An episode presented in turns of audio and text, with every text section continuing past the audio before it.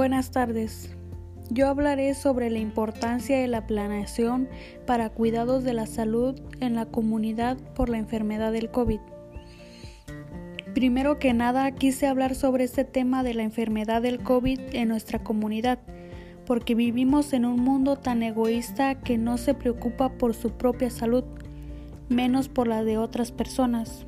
Uno solo no puede cambiar el mundo, pero deberíamos empezar cuidando a las personas de nuestra comunidad.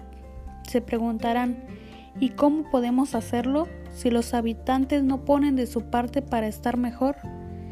¿Que no haya contagios y que esto termine pronto? Lo primero que deberíamos hacer es informarlos.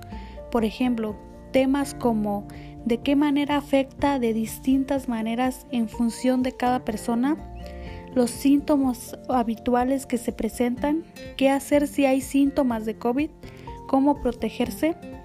En algunos casos se ven habitantes que no hacen el uso del cubrebocas, pero no porque no quieran o sean irresponsables.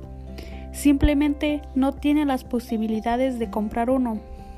Ahí es donde entraremos nosotros, apoyar para que ellos puedan estar protegidos todo esto lo haremos con el deseo de estar bien de salud.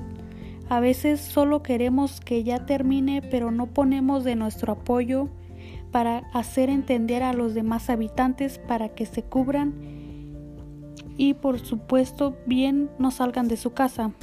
Esto lo deberíamos hacer muy seguido, claro, cuidándose uno mismo como corresponde. Gracias.